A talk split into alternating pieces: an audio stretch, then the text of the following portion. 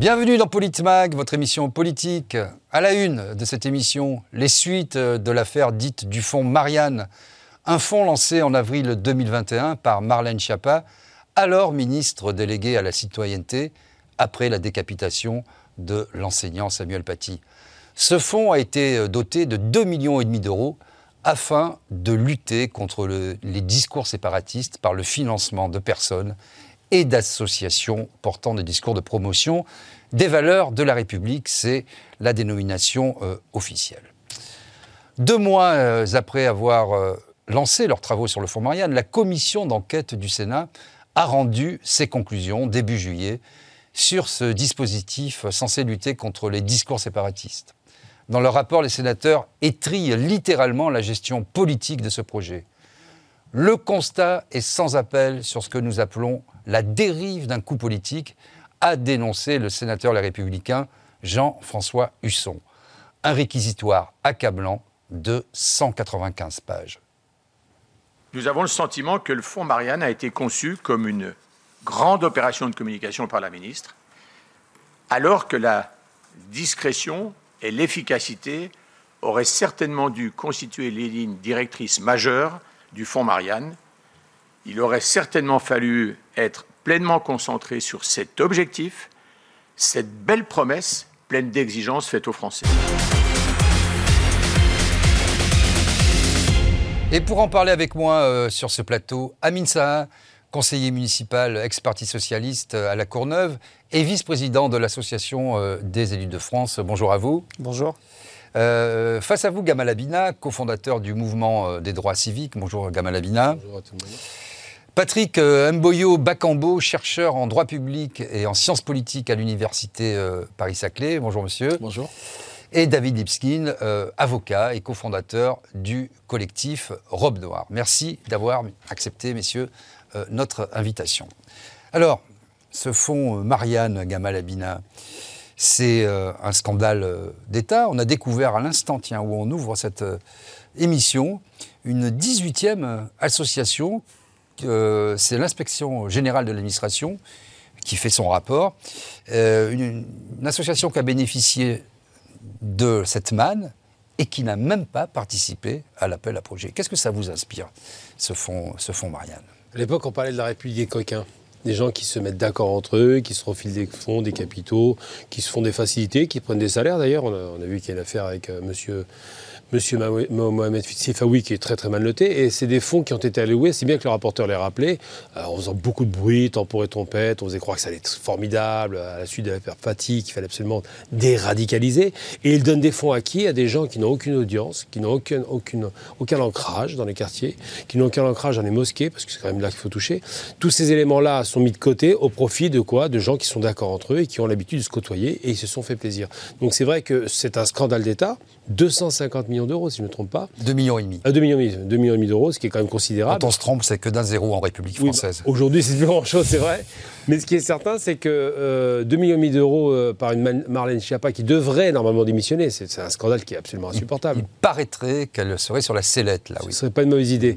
Alors qu'ils auraient pu, et c'est là où je trouve ça choquant, là, allouer ces fonds à des associations de quartiers qui font un travail considérable et qui, elles, sont en phase avec ce qu'on va appeler les mouvements radicaux, les gens qui sont à la dérive, parce que c'est souvent lié. Hein. Eh bien, ça n'a pas été fait, ça a été donné à des copains. Ils sont entre eux, quoi, ils se font plaisir entre eux. Le problème, c'est que le scandale est sorti et qu'un des hommes qui est mis en cause et pour cause, Mohamed Sifawi, je crois qu'on va en parler un petit peu, a quand même des casseroles qui étaient déjà bien lourdes avant, et cette fois-ci, c'est de pompon. Quoi. Amin Saha, une réaction euh, quant à ce fonds Marianne et cette distribution euh, d'argent public? Bah, Depuis le début, il n'y a rien qui va dans cette affaire. D'abord, même si c'est évidemment beaucoup d'argent, 2,5 millions et demi d'euros, d'abord parce que c'est de l'argent public et il doit être utilisé avec euh, la plus grande efficience, mais 2,5 millions et demi d'euros pour lutter contre le fléau que peut être la radicalisation, le séparatisme, etc. C'est quand même pas grand-chose, il faut se le dire. Euh, face à ça, on a quand même parfois des gens bien mieux organisés, avec bien plus de moyens de l'étranger, etc. Et donc, quand on, décide d'allouer ce montant pour lutter contre ce fléau-là, c'est d'abord qu'on n'a pas beaucoup d'ambition. Ensuite, et le sénateur l'a très bien dit tout à l'heure, c'était en réalité juste une opération de communication. Et là où Marlène Schiappa s'est quand même un tout petit peu euh, euh, piégée, parce que sa défense, quelle a été sa défense face à cette euh, commission sénatoriale, c'était de dire je ne sais pas, ce n'est pas moi, j'étais pas là, c'était mon administration, c'était mon cabinet ministériel, etc. Comme si elle n'avait aucune responsabilité. Elle a fini par nous sortir un mail dans lequel elle dit avoir alerté sur le montant important, euh, excessif, euh, alloué à l'une des associations, sauf que ce mail-là est antérieur même à l'appel à projet. Ça veut dire qu'il y avait déjà des discussions sur euh, les montants alloués aux, aux, uns et aux autres avant même que l'appel à projet n'ait lieu, avant même que les candidats ne se fassent connaître. Et donc c'est une véritable gabegie, encore une fois. David Ipsgin, justement, quand on écoute ces, ces, auditions de Mohamed Sifawi et surtout de Marlène Schiappa, on a le sentiment, peut-être dit-elle vrai, et que c'est beaucoup plus systémique et qu'elle a été choisie pour porter simplement euh, cette aide à des associations, amis. Parce qu'il faut rappeler quand même que ce qu'on a, vu dans l'enquête, hein, les premiers éléments de l'enquête, que ces fonds ont servi à des associations dont beaucoup ont euh, démonté des candidatures euh, à la présidentielle qui faisaient de l'ombre à M. Macron. Est-ce que ce n'est pas un phénomène plus vaste Est-ce qu'elle n'est pas simplement, euh, euh, même si elle a une responsabilité, ce qui ne l'exonère en rien, puisqu'elle était ministre à l'époque, en charge du dossier, est-ce que ce n'est pas beaucoup plus vaste? Ça fait beaucoup quand même. Elle est quand même responsable euh, de son cabinet. Elle ne va pas essayer de nous faire croire en fait qu'elle n'était pas au courant, sachant que tout avait été, été décidé par avance, comme il a été dit. à l'origine, il devait avoir un délai pour l'appel à projet de 70 jours, et en 20 jours, tout était bouclé.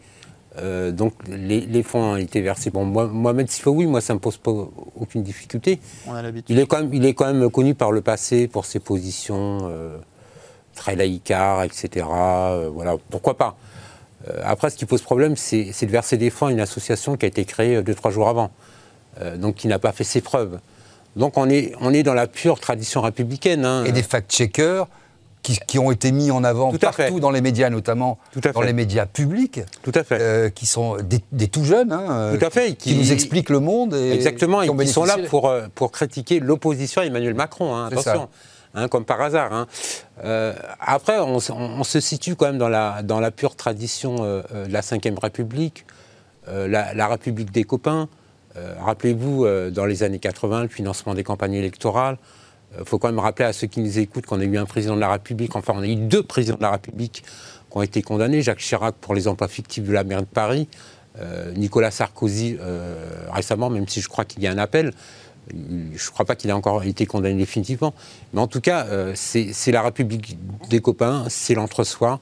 Ça a toujours existé en fait au sein de la classe politique. Hein. Les, on a aboli les privilèges en 1789, mais ils sont. C'est la raison pour laquelle je disais qu'elle n'était pas, euh, on ne pouvait pas l'exonérer de sa responsabilité. Ah non, non, on peut pas. Non, non, attendez. Mais que c'est finalement euh, quelque chose de bien connu, de bien oui, su, de bien organisé. Malheureusement, c'est devenu un usage en fait au sein de la classe politique française, euh, notamment depuis des décennies. Mais après, de nous faire croire en fait hmm. qu'elle n'était pas au courant alors que toutes les procédures concernant cet appel d'offres n'ont pas été respectées et qu'on a versé, comme j'ai dit précédemment, de l'argent à une association qui, vient qui, venait de se créer il y a, a 3-4 jours on ne va pas nous le faire croire quand même. Alors, soit elle est incompétente, parce qu'en fait, quand on est euh, ministre ou secrétaire d'État, euh, on doit avoir en fait quand même des, qualités de management, de, gérer son équipe. Moi, je m'inscris toujours contre cette tradition de dire euh, c'est pas moi, je suis pas coupable, c'est l'autre. Je, suis, certes, je suis ministre, mais c'est mon cabinet ministériel. C'est un petit peu trop facile. On a quand même une responsabilité politique, notamment euh, devant les parlementaires, là, devant le Sénat. Mais en fait, ce qui, ce qui va être intéressant, c'est de savoir que va donner en fait ce rapport Quelle suite il va avoir sur Responsabilité politique, et, vu ce qui s'est passé avec Samuel Paty aussi, une responsabilité morale, sociétale. Euh, La responsabilité morale, euh, enfin, n'existe plus au sein de notre classe politique depuis longtemps. Il considère que c'est le suffrage universel en fait qui les consacre. alors concernant Mme Chapia, à chaque fois on disait qu'elle serait débarquée et à chaque fois elle est revenue, hein, d'une manière ou d'une autre. Euh, donc la, décision appartient à la Première ministre et notamment euh, au Président de la République, Emmanuel Macron. Mais je, pense qu'avec Emmanuel Macron, on est arrivé dans un tel degré d'immoralité, euh, d'irresponsabilité, je ne suis pas certain qu'elle qu'elle va être évincée. En tout cas, je ne m'inquiète pas pour elle. Euh, on va bien la repositionner sur notre poste au Conseil d'État ou je ne sais où. Patrick Mboyo, Bakambo, votre réaction sur ce fonds Marianne? Le problème du fonds Marianne, le scandale fonds Marianne, euh, c'est un peu systémique, si je peux le dire. Ça pose un problème au plan de la responsabilité politique, euh, qui est euh, inexistante, en, en l'occurrence, mais aussi au plan de l'organisation juridique de cette affaire. Il faut euh, mettre les choses dans leur, dans leur contexte, c'est que ce fonds a été initié par la ministre et c'est son cabinet qui a porté, ou c'est elle-même en réalité, avec les membres de son cabinet, qui ont initié ce fonds. Ce n'était pas une initiative citoyenne ou participative, c'est venu directement de son propre chef. Sur ce point, elle porte une responsabilité euh, politique, puisque c'est elle qui est à l'initiative de cette affaire. Elle confie la gestion à ce qu'on appelle euh, CIPGL, Comité interministériel de prévention de la délinquance et de la laïcité, euh, qui s'est traduit aussi au niveau local hein, par une loi qui a été faite euh, par des comités euh, locaux de prévention de la délinquance, qui associent notamment au, plan local les maires, les procureurs de la République territorialement déjà antérieurement. hein. Les CLSPD. voilà, c'est l'SPD, c'est ça, bien entendu. Et ça, avec cette loi, ça a été un petit peu renforcé et ça a, ça a pris beaucoup plus d'envergure et beaucoup plus de pouvoir, puisque cette fois-ci, on a maintenant associé le procureur de la République qui ne siégeait pas avant dans, ces- dans le cadre de ces, de ces comités au plan local. Donc c'est c'est quelque chose qui, a, qui devait prendre l'envergure.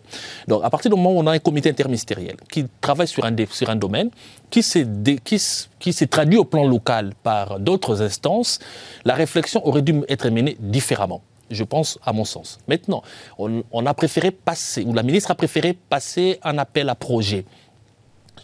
Là aussi, le problème se pose au niveau de la préparation, l'élaboration, mais aussi l'exécution de cet appel à La projet. méthodologie. La méthodologie. En quoi est-ce qu'un appel à projet est-il différent de la commande publique? Je rappelle que la commande publique prévoit des marchés, de, marchés publics et des délégations des services publics. Les marchés, dans les marchés publics, nous avons des marchés des fournitures, des marchés de services et des marchés des travaux.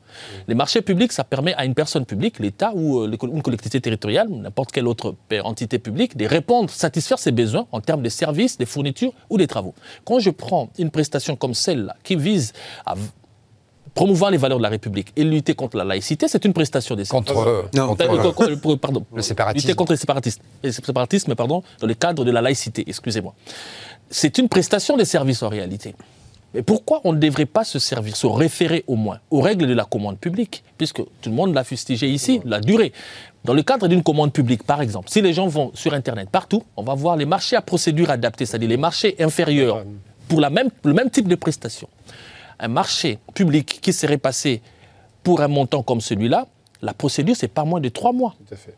Parce que pour les, pour les- les prestations de services mm, inférieures ou égales à 215 000 euros, la procédure, la période de consultation, c'est au moins 28 jours. Oui, et puis rappelons euh, pour nos téléspectateurs qu'il y a toute une procédure très stricte à respecter dans le cadre de la loi avec plusieurs points.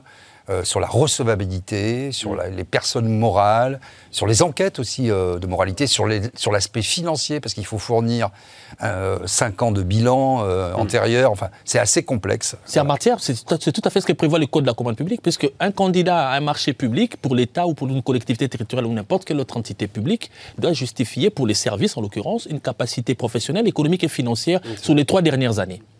Pour un appel à projet comme celui-là, pour des, montants aussi importants, la ministre elle-même le dit dans son mail, pourquoi ne s'est-elle pas référée au reste et aux règles existantes? C'est vrai qu'un appel à projet peut obéir à des règles propres, mais il existe dans, dans le droit des situations qui ne sont pas étrangères, qui ne sont pas complètement déphasées. Ce n'est pas quelque chose qui vient ex nihilo pour apparaître. Je pense qu'il y a un problème systémique et les législateurs devraient se saisir de la législation ou de la réglementation des appels à projets au plan général, puisque comme vous l'avez dit tout à l'heure, on a des associations, une 18e association qui n'avait même pas été candidate et qui s'est retrouvée attributaire des, de, la- de subventions publiques. Alors avant de poursuivre ce débat, on va justement un petit peu écouter euh, le rapporteur euh, de la commission euh, sénatoriale, mais aussi, puisque nous en avons parlé, Mohamed Sifawi, qui a eu une ligne de défense euh, assez particulière.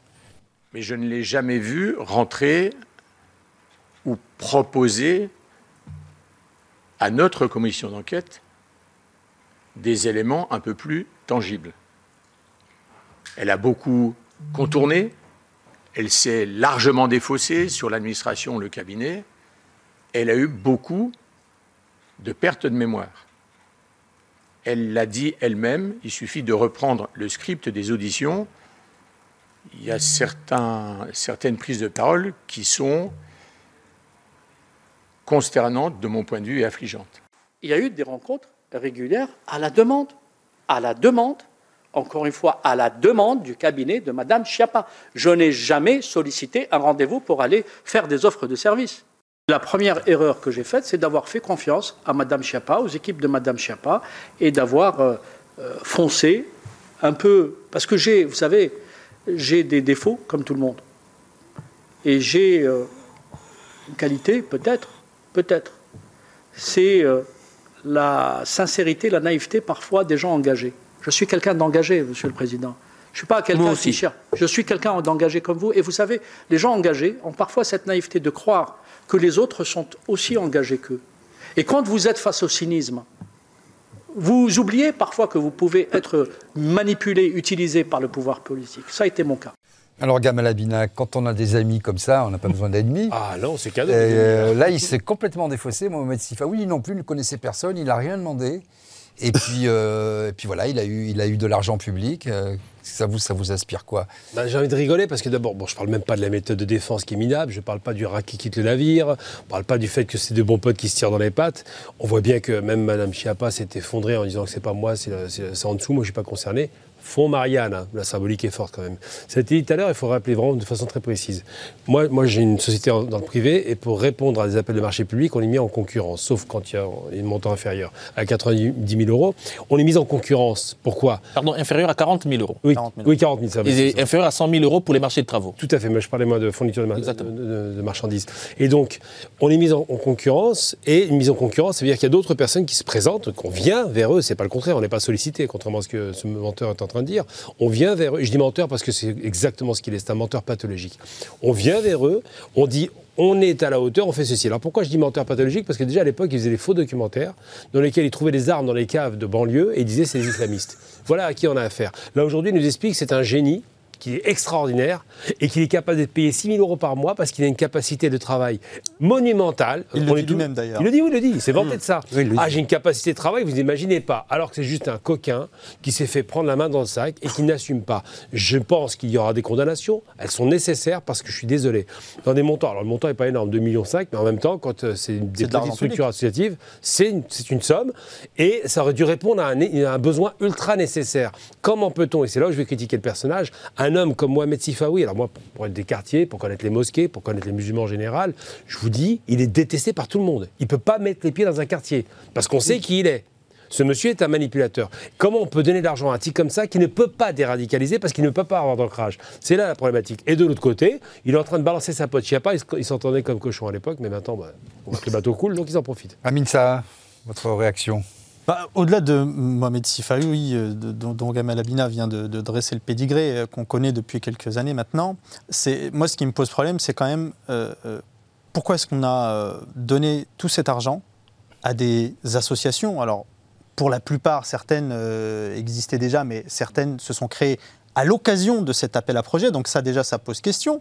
On est sur un Notamment celles qui ont fait de la politique politicienne pendant la campagne présidentielle. Euh, exactement. Qui ont été créées ex abrupto. Mais euh. au-delà de ça, sur quels critères? C'est-à-dire que sont leurs, quelle est leur expertise en la matière Quelles sont leurs qualités Parce que je rappelle quand même qu'on a, euh, à l'occasion de cet appel à projet, il y a une association comme SOS Racisme, qui ne sont pas particulièrement mes amis, qui ont été écartés alors mm. qu'ils étaient candidats dont la, candidature avait été validée au départ et qui finalement été écartée à la demande de Mme Chiappa.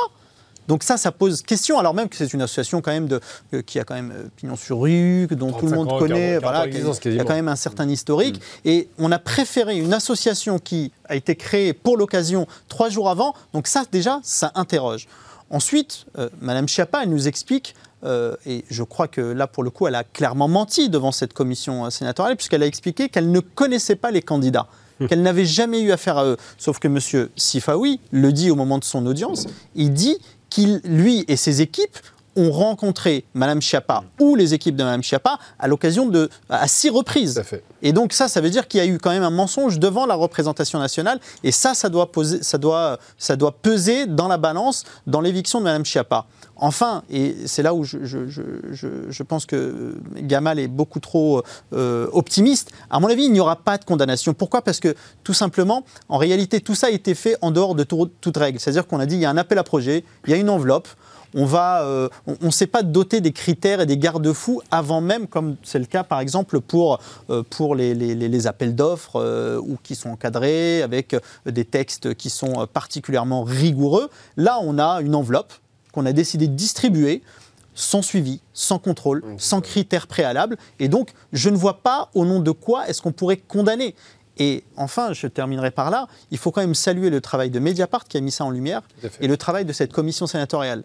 Au moment même où on critique beaucoup les parlementaires, ils ont fait un travail remarquable lors de cette commission et ils ont permis en tout cas de, de- de mettre en exergue le- le- le- toute la défaillance qu'il y a dans euh, la manière dont on distribue l'argent public dans ce pays.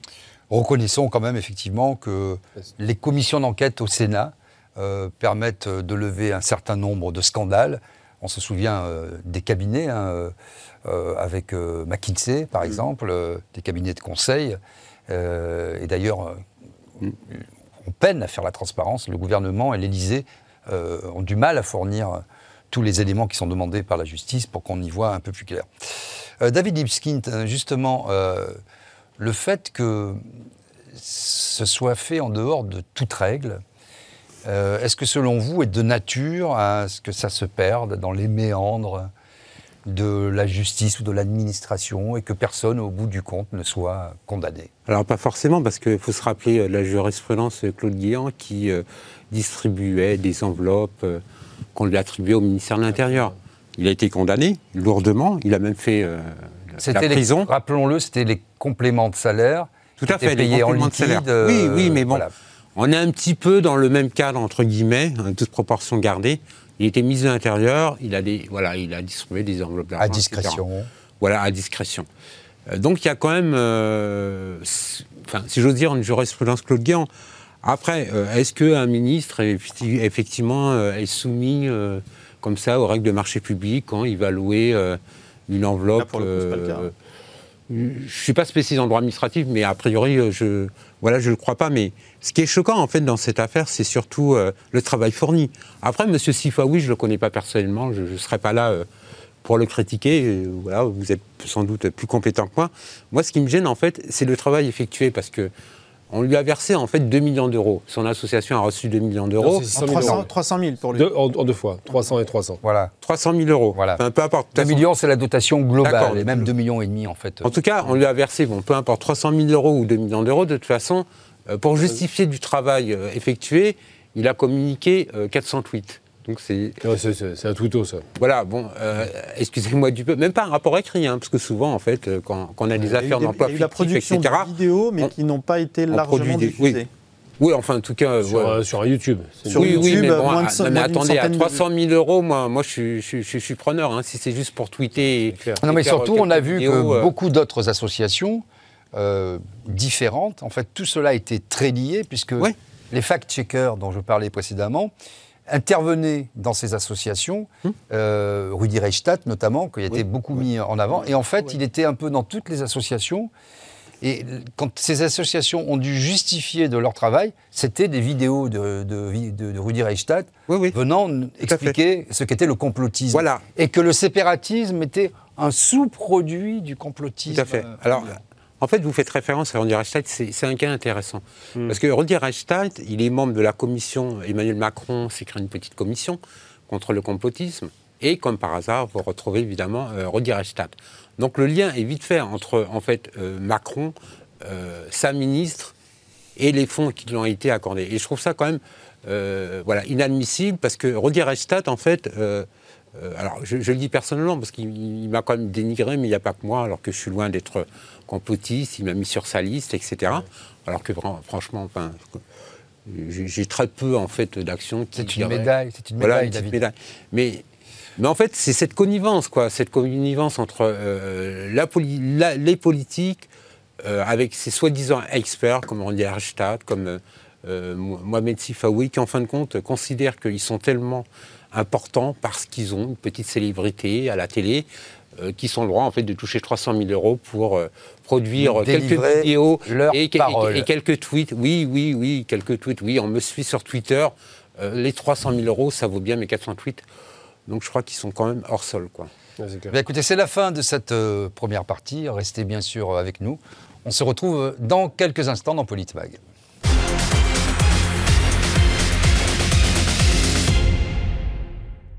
Bienvenue dans cette deuxième partie de Politmag on continue de parler euh, du fonds Marianne de Marlène Schiappa, que nous allons écouter euh, lors de son audition. C'était euh, pour la commission d'enquête au Sénat. Je ne suis pas une amie de M. Sifawi. Je n'ai aucune relation personnelle d'aucune sorte avec M. Sifawi et je n'en ai jamais eu. Je ne suis pas avec M. Sifawi membre de mêmes organisations. Nous ne nous retrouvons pas dans telle ou telle association ou organisation euh, en dehors de mon action ministérielle. Je ne, je ne suis pas dans le comité de sélection, mais quand on demande un avis au ministre, le ministre donne un avis.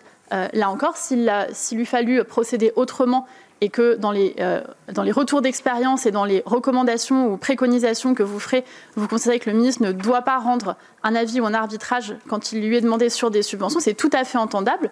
Euh, et pourquoi pas Mais à ce stade, on vient, je ne vais pas d'initiative au comité de sélection, on me remonte et on me demande un avis. Je demande qu'on regarde le projet et je donne un avis. Et ensuite, euh, le comité établit une liste finale et je rappelle que seul le CIPDR est fondé à mettre les, crédits euh, en paiement ou à attribuer, in fine, les subventions. Alors Patrick Mboyo, Bakambo, elle fait fi euh, de tous les codes connus, hein, euh, et notamment du code des marchés publics. Elle ironise, elle se moque un peu du monde, soyons, soyons clairs. Et puis elle dit, mais si la commission d'enquête me fait des recommandations par un retour d'expérience, peut-être que je les appliquerai. Et elle dit, c'est entendable, mais c'est euh, ça vous inspire quoi ça, Je vais peut-être vous surprendre, mais sur ce point, il n'a pas tort. Il hmm. n'a pas tort parce qu'il n'y a aucun cadre légal qui fixe la manière dont les choses devraient se passer. Et même elle met le législateur devant ses responsabilités. Hmm. C'est ce que je disais tantôt. C'est au législateur de fixer le cadre. Et en l'occurrence, nous ne sommes pas dans une procédure des marchés publics ni des délégations des services publics. Donc les règles de la commande publique ne s'appliquent pas. Néanmoins, ce n'est pas euh, euh, hors violation de toute règle. Il y a un principe fondamental reconnu par le Conseil constitutionnel de la bonne gestion des deniers publics. Et pour cela, il existe une infraction prévue par le Code pénal, c'est le détournement par négligence. En l'occurrence, comme je l'ai dit dès le départ, la responsabilité pénale de la ministre peut être engagée. Pour moi, il n'y aurait aucune raison que ça ne le soit pas, du fait que c'est elle qui a initié le projet. Il ne faut pas oublier dès le départ d'où est partie l'idée de ce projet. La ministre déléguée, à l'époque, hein, elle était ministre déléguée chargée de la citoyenneté, c'est elle qui porte ce projet, même si c'est une instance particulière qui, qui est une sorte de commission d'appel d'offres, entre guillemets, euh, en l'occurrence euh, ce qu'on appelle le CIPDR, mais c'est elle qui porte la responsabilité par le fait qu'elle a déjà en amont donné euh, son point de vue par rapport au, sujet et, on vient lui demander son avis. Derrière, ce qui est tout à fait normal, ah, parce qu'elle est l'autorité hiérarchique. Évidemment, la question comme ça, c'est qu'on voit bien qu'elle s'abrite derrière un certain formalisme, et mmh. comme vous le disiez dans la première partie de cette émission, euh, il lui fallu, pour reprendre sa concordance des temps, que, euh, que l'on lança, pour le coup, des procédures euh, respectant le code des marchés publics. Ça aurait dû être comme ça. C'est ce que moi je souhaite. Il faut qu'on arrive à faire. Il faudrait, en tout cas, à mon sens, que le législateur ou les pouvoirs publics, même le pouvoir réglementaire, puissent établir la distinction entre ce qui relève d'un appel d'offres et ce qui relèverait d'un marché public de services, puisque, à mon sens, il n'y a aucune différence c'est une prestation des services qui est attendue. Et sur les axes de, ce projet euh, qui, constituait, qui, qui, consistait à promouvoir les valeurs de la République et lutter contre la, radicalisation, c'était euh, le projet devait être sur deux axes, numérique et au plan national. C'était ça en réalité ce qui était demandé. Voilà pourquoi l'association en question de M. Sifawi s'est euh, contentée de dire voilà, nous avons produit 408 ou 508, comme vous voulez, puisque c'était dit que le travail devait être fait sur le plan numérique essentiellement. Et rappelez-vous pourquoi on a refusé, ou la ministre a influé qu'on puisse refuser la, candidature des SES Racisme. Sur les motifs de rejet, on leur a dit, votre action n'est pas sur le plan numérique, mais sur le terrain. Donc, Comment on définit alors? C'est pour ça que je dis que le cahier de charges a été très mal défini. Et surtout, ce qui pose problème, c'est qu'il y a eu des critères contrairement à ce que dit le président de la commission, il y a eu des critères qui ont été établis. Quatre critères essentiellement que, j'ai notés. Mais parmi les critères, ce qui est encore curieux, c'est qu'on demande à ceux qui répondent à l'appel à projet de pouvoir, de prévoir l'évaluation des actions subventionnées. C'est-à-dire, si vous demandez à un prestataire d'évaluer son action, vous-même, vous devez être capable d'évaluer votre, votre appel à projet. c'est la règle. Donc, elle tombe dans son propre piège en réalité. Alors, la question... D'où le problème systémique que j'évoque. La question que je me pose et que je vous pose, messieurs, c'est que, puisque beaucoup de fonctionnaires sont euh, pas tellement occupés à cause de la numérisation et, qu'il y a trois fonctions publiques en France, une fonction publique territoriale pour le coup et des fonctionnaires d'État, on ne parle pas de, des autres, est-ce qu'on n'aurait pas pu trouver des ressources au sein même de l'État pour gérer cette question de la radicalisation, du séparatisme. Euh, il y a beaucoup d'acteurs locaux aussi euh, sur le terrain qui sont des, fonctionnaires de la fonction publique territoriale. Est-ce qu'il faut toujours aller chercher les copains par des appels déguisés comme ça, euh, David Lipskin Oui, bon après... On n'a pas les ressources en France pour ça? Non, mais tant qu'on restera dans une tradition de la République des copains où chacun se rend service parce que tu as financé ma campagne, parce que tu m'as ouvert telle porte, etc., euh, non. Euh, bien sûr, la normalité voudrait qu'on fasse, en fin de compte, euh, soit faire appel à la réglementation des marchés publics, ou soit, en fin de compte, voilà, faire preuve d'une plus grande transparence. Parce qu'en fin de compte, qu'est-ce qu'elle risque Marine Chapin, dans cette affaire, elle risque pas une grand-chose. C'est dans l'exercice de ses fonctions de ministre. Donc au pire, euh, vraiment au pire, elle va se retrouver devant la Cour de justice euh, de la République, mais qui n'est pas composée de magistrats, qui est composée de ses copains parlementaires. Qui a fini par juger un ancien Premier ministre, en l'occurrence M. Balladur. Voilà. Pour des affaires encore bien plus graves. Et il y a, encore ceux qui sont condamnés sont dispensés de peine. Ceux qui sont condamnés sont dispensés de peine. Sont hein. dispensés de peine. Voilà. Euh, donc en fait, elle ne risque pas grand-chose. Mais tant qu'en fait on restera dans cette tradition de se rendre service, etc., euh, voilà, je te, nomme conseiller d'État, euh, je t'alloue telle enveloppe et tout. Euh, malheureusement, on n'y arrivera pas. Voilà, on n'y arrivera pas. Et c'est malheureux, mais voilà, c'est un, vrai désastre. Alors, je voudrais, qu'on écoute le président de la commission d'enquête du Sénat. Pourquoi? Parce que c'est important de repartir de la base. ce fonds a été lancé parce qu'un homme a été décapité, en l'occurrence un enseignant, que euh, on peut dire que l'éducation nationale a été pour le moins défaillante et qu'aujourd'hui il y a une, instruction publique hein, euh, pour voir quelle est toute la chaîne de, responsabilité. Un homme a été euh, décapité parce qu'il voulait faire un cours sur les caricatures, montrer la liberté d'expression, etc. Et c'est pour ça que ce fonds a été lancé. Et c'est la raison pour laquelle il me semble que le président de la commission d'enquête, dans, sa conclusion, euh, il est intéressant de l'écouter. Moi, quand je lis aujourd'hui que la famille Paty refuse euh, de, lier son nom au fonds Marianne, euh, du fait des, discussions en cours, eh ben ça, ça me fait mal, voyez Parce que ça veut dire qu'à un moment donné, il y a eu un abandon, un abandon du lien relationnel, voyez ce que je veux dire Et c'est majeur dans la vie. Gamalabina, c'est ça le drame. J'allais le dire euh, dès le départ, c'est que c'était évoqué euh, sur un plan mécanique, est-ce qu'il va être condamné ou pas, ça, à la limite c'est presque périphérique. Ils font un fonds euh, qui porte le nom de la Marianne de la République. Ils le font parce qu'il y a eu un drame, il y a eu un horrible meurtre d'un homme qui a été décapité. Ils le font parce qu'au nom de la famille, il aussi quand même. Et à côté de ça, il n'y a pas de vérification, il n'y a pas de suivi, il n'y a pas de retour sur investissement. Je veux dire, quand on dit que M. Sifa, oui, mais je veux voir ce que les autres ont fait. Je sais, je sais par exemple qu'un autre fonds a été alloué pour 60 000 euros à une radio. Euh, je ne sais pas comment une radio peut déradicaliser. Il faut être un peu sérieux. Alors, le numérique, il y a les plateformes.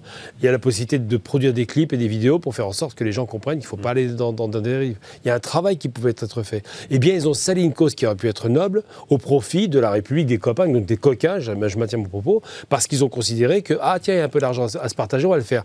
Mais je suis désolé, 400 tweets et deux vidéos vues par 100 personnes, c'est pas sérieux la responsabilité de la ministre qui dit c'est entendable, mais c'est pas entendable ce qu'elle elle dit. C'est intolérable. Comment peut-elle dire j'ai débloqué l'enveloppe, j'ai initié un mouvement et je me fiche complètement du retour sur investissement Là, il y a un problème. Et je comprends parfaitement que la famille Paty soit choquée par cela, parce qu'on associe finalement, et c'est ça la problématique, un meurtre d'un homme qui n'a rien fait, qui a juste fait son travail, dans des circonstances atroces, à un fonds pour lequel on a détourné l'argent au profit de profiteurs. Il faut utiliser le terme. Ce sont une troupe de profiteurs. Je suis désolé, si on voulait utiliser cet argent à bon escient, il y avait des acteurs, même la police. On pouvait créer plusieurs acteurs locaux, l'enseignement. Il y avait la possibilité de pouvoir faire peut-être euh, des cours pour déradicaliser, c'est possible. Tout ça, c'était euh, une mécanique qui avait fonctionné. Ils ont préféré le donner à d'obscures associations qui intéressent personne, qui pour la plupart ne sont ni vues ni entendues et détestées, et finalement, elles salissent la cause pour laquelle ce fonds avait été fondé. Amine, ça, vous, croyez euh, à la déradicalisation par quelques tweets, euh, quelques vidéos comme ça balancées sur euh, Snapchat, euh, TikTok, sur d'autres réseaux. Est-ce que, avec si peu de moyens, 2,5 millions et demi d'argent public, c'est beaucoup, mais disséminé dans, quand on voit l'étendue du problème, c'est vraiment une goutte d'eau dans l'océan. Est-ce que c'est pas de l'argent aussi? En plus, il a été dépensé à mal escient, à mauvais escient, pardon. Est-ce que c'est pas de l'argent pour rien? Non, évidemment, c'est euh, c'est pas de cette manière-là qu'on va lutter contre ce fléau-là. Je l'ai dit tout à l'heure, c'est vraiment une goutte d'eau, comme vous le dites, euh, dans, un océan de, de, de, difficultés. Et, mais pour revenir, et ça fait le lien avec ce que vous dites là, à la question précédente, est-ce que finalement, euh, nous avions dans, dans notre fonction, dans nos, parmi nos fonctionnaires des gens qui auraient pu mmh. être mis oui, évidemment, on aurait pu euh, missionner euh, euh, un ministère pour suivre ça. Alors, ça peut être la police, ça peut être d'autres acteurs. Mais moi, je, maintiens quand même que parfois, l'État, les collectivités, enfin tous ceux qui, sont, qui détiennent le, pouvoir public ne, sont, ne sont pas des sachants ne sont pas toujours des sachants. Et donc, on, on fait appel à des entreprises dans le cadre des marchés publics, c'est parce qu'on n'est pas en capacité de faire nous-mêmes, euh, que ce soit les collectivités ou l'État, on n'est pas en capacité de construire euh, des ponts, des, des, rues, des, immeubles. Donc, on fait appel à des gens dont c'est le métier. Euh, là, précisément, on aurait dû faire appel à des gens dont c'est le métier. Alors évidemment, c'est quelque chose d'assez spécifique, mais des associations qui œuvrent sur le terrain euh, avec parfois très peu de moyens, qui sont financés localement sur euh, euh, des, comment dire. Je, pense que au départ, ce qu'on aurait dû faire avec cet argent et peut-être avec un peu plus d'argent, c'était investir massivement auprès des associations qui font, qui aident les gamins à, sortir, qui aident les gamins à réussir dans leur dans leur vie scolaire, etc. C'est de cette manière-là qu'on les arrache des écrans qui peuvent parfois les, radicaliser. Et donc le problème majeur dans cette affaire. C'est que dès le départ, la volonté n'était pas de déradicaliser euh, ou que sais-je. La réalité, c'est qu'il y avait une enveloppe, il y avait une opération de com à faire, il y avait euh, une volonté d'aider les copains, et puis euh, tout ça saupoudré euh, de, critères pas très lisibles pour permettre justement qu'il y ait cette latitude à distribuer cet argent sans qu'il n'y ait de contrôle. Et c'est ce que vous disiez tout à l'heure, c'est-à-dire que comme ça ne... alors évidemment, on est fondé à, arriver à une condamnation potentielle par, enfin, en exigeant l'utilisation des deniers publics mmh. à, bon escient, mais la réalité, c'est qu'on n'ira jamais jusque-là, euh, sauf si hmm. vraiment quelqu'un s'en saisit. Mais manifestement, cet argent n'aura servi à rien. Il aura été distribué à euh, des gens dont le métier euh, n'est pas celui de déradicaliser. Et donc, je trouve dommage, il faut que euh, cette affaire-là, il faut qu'elle nous amène à une législation plus stricte. Il faut qu'à chaque fois qu'un euro est dépensé, il faut que ça réponde à une demande bien précise, à un besoin exprimé dont on n'a pas les compétences et avec des critères précis, un contrôle et un suivi de la commande. Oui, parce que l'État ne peut pas tout faire, mais dans les délégations de services publics, euh, c'est exactement ça, c'est-à-dire qu'en contrepartie des intérêts patrimoniaux de l'État, on s'engage euh, à délivrer, euh, selon des critères très précis que l'on doit respecter avec une évaluation, des prestations qui doivent répondre au cahier des charges qui nous a été... Quand vous êtes une entreprise et que vous répondez à un appel d'offres travaux ou fournitures, vous êtes soumis à un certain nombre de règles. par ailleurs, vous êtes noté Et la notation, elle est exprimée dans l'appel d'offres, Voilà. dans le règlement de Et il y consultation. a un suivi de notation en plus. hein. Vous allez être noté euh, sur 10 points, sur fait. 15 points, sur tel critère et tel critère. C'est extrêmement strict et on peut vous, vous- comment dire, on peut vous déclarer comme étant euh, non recevable euh, pour euh, parfois un demi-point, un point, Mm. euh, parce qu'il y a un document qui n'est pas fourni. Et donc je trouve quand même assez aberrant qu'on puisse distribuer 2,5 millions et demi d'argent public en dehors de toute règle. C'est absolument incroyable. Patrick Mboyo Bakambo. C'est une réelle, dif- réelle difficulté que nous avons en France. Euh, je rappelle que le Code des marchés publics en France date de 2006 seulement. Donc il y a moins, de- pratiquement, euh, je peux 15 dire, ans. 17 ans. Ouais. euh, on peut 17 dire. ans. Oui, 17 ans. On n'avait pas de Code des marchés publics en France. Oui, mais il y avait des règles Et- qui existaient. Il y avait des règles qui existaient. Les premières règles remontent aux années 90. Ouais. Surtout pour les collectivités territoriales. Pour l'État, oui, mais les collectivités territoriales, pour eux, c'était open bar. Gérez comme vous voulez, faites comme vous voulez. Et à- vers la fin des années 90, on a commencé à, mettre, à leur demander de mettre un peu de l'ordre. Et après, en 2006, le code marché public était applicable à tout le monde. Et ensuite, les règles de délégation de services publics étaient à part. On a rassemblé le tout. Depuis deux ans pratiquement, nous avons maintenant un code de la commande publique qui existe. C'est que moi, je, je souhaiterais c'est qu'il y ait une charte d'appel à projet, pas forcément un code ou un texte législatif, mais une charte au moins. Et puis peut-être des associations qu'on pourrait labelliser Et sur oui. le long terme, savoir ce Exactement. qu'elles ont fait. De la même Exactement. manière qu'on labellise les entreprises, Voilà, avec des exactement. qualifications, Ex- etc. Exactement, puisque en réalité, vous voyez la difficulté, c'est quoi dans cette affaire? Vous avez dit quelque chose de très important. Il faut choisir les gens dont c'est le cœur de métier, dont c'est le travail. Voilà pourquoi on a eu euh, un montant de 355 000 euros ou 600 000 euros à, à louer à une association, mais qui a servi à 77% à la rémunération. Pourquoi? Parce que le, le besoin était mal défini. Vous demandez, dans un appel à projet, à ce que le travail soit essentiellement fait au plan numérique et ça puisse avoir une envergure nationale.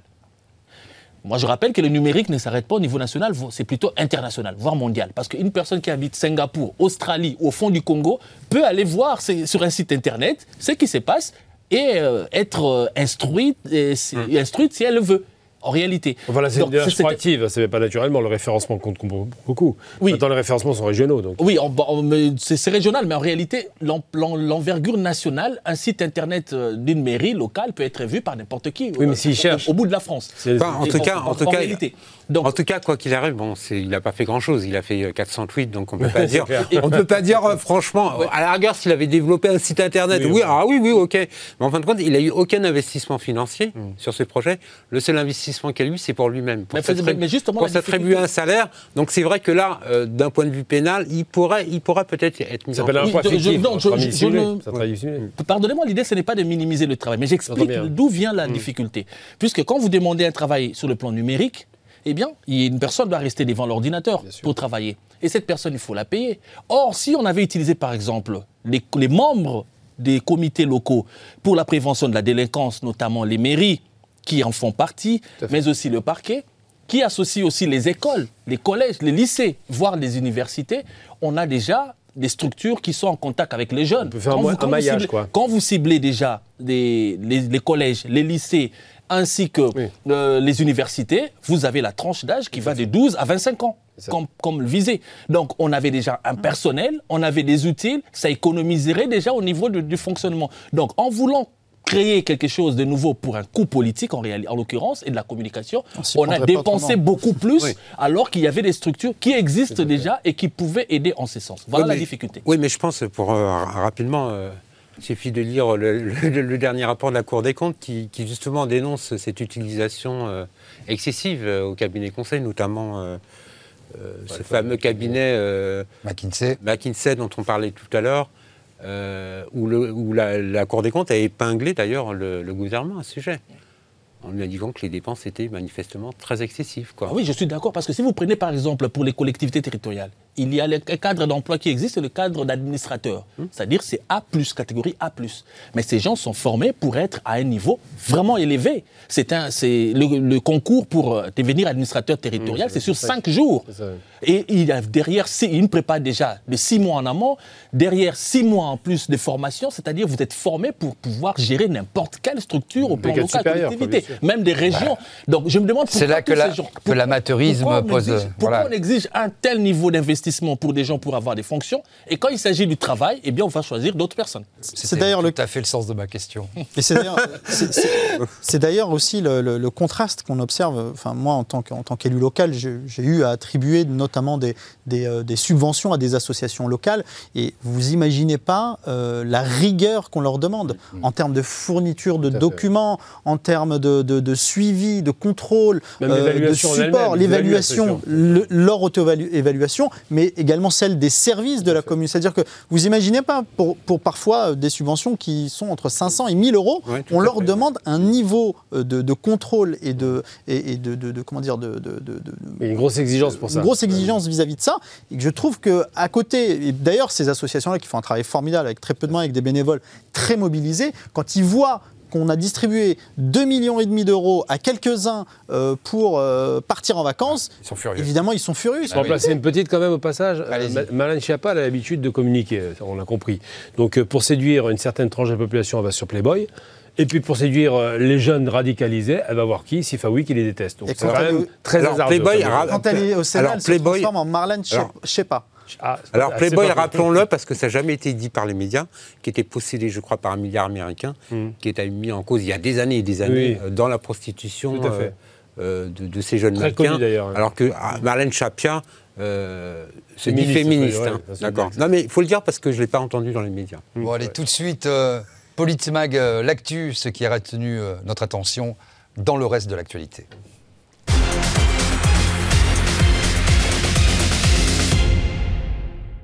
Et dans l'actualité, euh, Sandrine Rousseau, la députée de Paris, Europe Écologie Les Verts, MUPES aussi, qui nous a habitués à faire le buzz. et c'est ce qu'elle a fait avec un tweet qu'elle a ensuite retiré suite à la polémique. On écoute et on lit tout de suite ce tweet. Le tir, même en cas de terrorisme, ne doit pas être l'option privilégiée. Il ne peut exister que dans des cas extrêmes, justifiés et sans aucune autre alternative. Bon alors Amine, ça, c'est- vrai que c'était un peu maladroit Un peu. dans le contexte euh, que l'on connaît. Évidemment, on peut imaginer qu'elle pensait euh, au jeune Naël, Mm. qu'elle a fait un, un rapprochement un peu hasardeux. Euh, si on ne peut pas tirer sur les terroristes, euh, on ne peut plus rien faire. Quoi. À un moment, on peut toujours défendre la vie humaine, mais c'était vraiment très maladroit. D'ailleurs, elle s'est excusée, elle l'a retiré. Bah, C'est maladroit, oui, mais c'est surtout lié au fait de, le fait de tweeter tout le temps. C'est-à-dire Voilà. quand vous êtes toujours à la recherche du buzz, quand vous êtes toujours à la recherche euh, d'une volonté de- de- de- d'apparaître euh, toujours en top tweet, que vous voulez absolument exister sur la scène politique. On parce finit que par écrire n'importe quoi. malheureusement, c'est malheureusement euh, le, le- le jeu politique hein, qui veut ça. C'est-à-dire que tout le monde veut communiquer en permanence pour exister, parce que si vous ne communiquez plus en politique, vous n'existez plus. Et donc c'est c'est- c'est ce, ce haut niveau, euh, euh, j'ai envie de dire, de, de- de maintien de son image qui l'amène à commettre des erreurs. Elle n'est pas la seule, il y en a d'autres. Et malheureusement, euh, c'est assez dommage parce que euh, à côté de ça, il n'y a pas de fond, quoi. David Ipskin, euh, les députés, euh, les hommes politiques, les femmes politiques en général tweetent trop Oui, c'est de toute façon, c'est devenu n'importe quoi. On, on n'a plus cette classe politique qu'on a connue d'antan, euh, qui nous semblait quand même un peu intellectuelle, qui savait argumenter euh, sur des débats de fond. Maintenant, en fait, on privilégie que la forme et les quelques mots. Et c'est bien malheureux parce que ça empêche, en fait, euh, bah, ça empêche peut-être certains de réfléchir, alors qu'il y avait des, alors il existe des vrais problèmes dans notre pays. Mais moi, contrairement, euh, je pense qu'il y a un petit peu quand même de Sandrine Rousseau hein, dans, dans- dans ce qu'elle dit. Alors effectivement, il y, une, il y a une forme de maladresse, mais, mais on reconnaît un petit peu sa, sa patte, en fin de compte. Qu'elle pense ça, ça ne m'étonnerait pas, alors que j'ai rien contre Sandrine Rousseau. Euh, mais bon, c'est vrai euh, que c'est maladroit vu le contexte actuel, et d'ailleurs, peu importe le contexte, hein, je veux dire qu'on est face quand même à des, à des terroristes, euh, bon, je pense qu'on a quand même le droit de tirer, hein, plus ou moins. Bah, Je sais pas, je suis pas sûr Je- en fait. hein. C'est-à-dire que moi, je, Ah, je- Si c'est je des- pense qu'elle a eu tort, en tout cas dans le dans, dans, dans la Mais je pense situation qu'il y, a un- actuelle. il y a un fond de vrai de ce qu'elle pense. hein. Néanmoins, enfin, si on peut appréhender des terroristes, notamment pour Ah les oui, tout amener devant la oui, justice, oui, non, mais bien sûr. pour que pour, pour Oui, les ça, je suis condamner, d'accord. Bah, moi, Non, mais je- la- la- la maladresse- Après, évidemment, la maladresse, elle est dans la elle manière énorme. dont on formule les elle, choses. Elle associe le pauvre Naël, qui est une victime, à des À des terroristes. qui n'a. Pas malin. Elle ne le fait pas dans le tweet. On Non, le, le fait pas, mais on, on le comprend, dans- dans- on comprend que c'est ce qui sous-tend. Oui, voilà. euh, Moi, je pense que c'est, c'est- moi, je suis totalement contre l'usage des armes, c'est pas le problème. Mais s'il y a bien un moment où on doit effectivement utiliser une arme, c'est face à une arme. Il faut être un peu sérieux. Donc là, quand elle dit Naël n'a pas d'arme ou les autres qui se font inflinguer euh, comme ça parce qu'ils font un, un refus de priorité, je ne sais, se prennent une balle, c'est inadmissible. Par contre, si effectivement il y a un danger de mort pour la personne qui doit interpeller le terroriste en l'occurrence, là, elle est vraiment dans, dans le flower power. Mais je veux dire simplement, c'est que, été dit tout à l'heure, euh, elle tweet à plein régime, comme tout le monde, tout le monde est excité. Avant, euh, Abdelmalek Sayad disait exister, c'est exister politiquement. Maintenant, exister, c'est exister par les tweets. C'est très inquiétant comme dérive. Patrick Imboyo, M. Combo, vous aurez le mot de la fin sur cette question. euh, Je pense plutôt que si les, des, an- des anciens euh, hommes politiques, hommes d'État revenaient aujourd'hui, ils se moqueraient beaucoup euh, de, de nos contemporains. on imagine mal euh, François Mitterrand, par exemple, ou le général de Gaulle, tiens. Ils se moqueraient, de, ils se demandaient, attendez, euh, Et surtout de voir, des, de voir des politiques devenus animateurs sur des plateaux télé. Et voilà. Et ils vont se demander, inversement. mais qu'est-ce qui s'est passé dans la tête de ces gens? Nous ne pouvons pas réinventer la roue. Euh, ce qui a existé existe encore. La société a des bases. Les codes existent depuis le départ. Un homme politique ou un dirigeant doit savoir s'exprimer en choisissant le format, le timing et surtout l'opportunité. Sa pensée, au fond, n'est pas mauvaise. Mais en réalité, elle a déplu à tout le monde. Eux, ceux qui sont contre l'usage des armes, eux, ceux qui sont, et, et ceux qui sont, ou ont été victimes du terrorisme. Parce qu'en réalité, ce que moi je pense qu'elle a voulu dire, c'est quoi? Si on veut appréhender un terroriste qui est sur le point de commettre un attentat, on n'est pas forcément obligé de les tuer. Oui, mais ça, c'est pas Voilà, c'est ça. c'est Oh, raccourci. le pas ce format, dit, hein. le format n'est En ne- en se 140 prête pas. caractères, c'est compliqué c'est d'expliquer ça, évidemment. Alors c'est pour ça que j'ai dit, ceux- les anciens se moqueraient de nous tellement. Ils se disaient, mais comment vous pouvez faire ces gens, des gens d'idiotie à ce point? Est-ce que vous êtes obligé de les dire comme ça Format court à chaque fois, c'est Et catastrophique. voilà, déconner. ben écoutez, c'est sur ces euh, paroles euh, prophétiques, euh, comme disait quelqu'un, euh, prenez-moi la comédie humaine et faites-moi un tweet, tiens. Ah, ouais. Euh, méditons sur ces euh, quelques phrases. C'est la fin de Politmag. Merci pour votre participation et pour votre fidélité. On se retrouve très bientôt dans votre magazine politique, Politmag. À bientôt.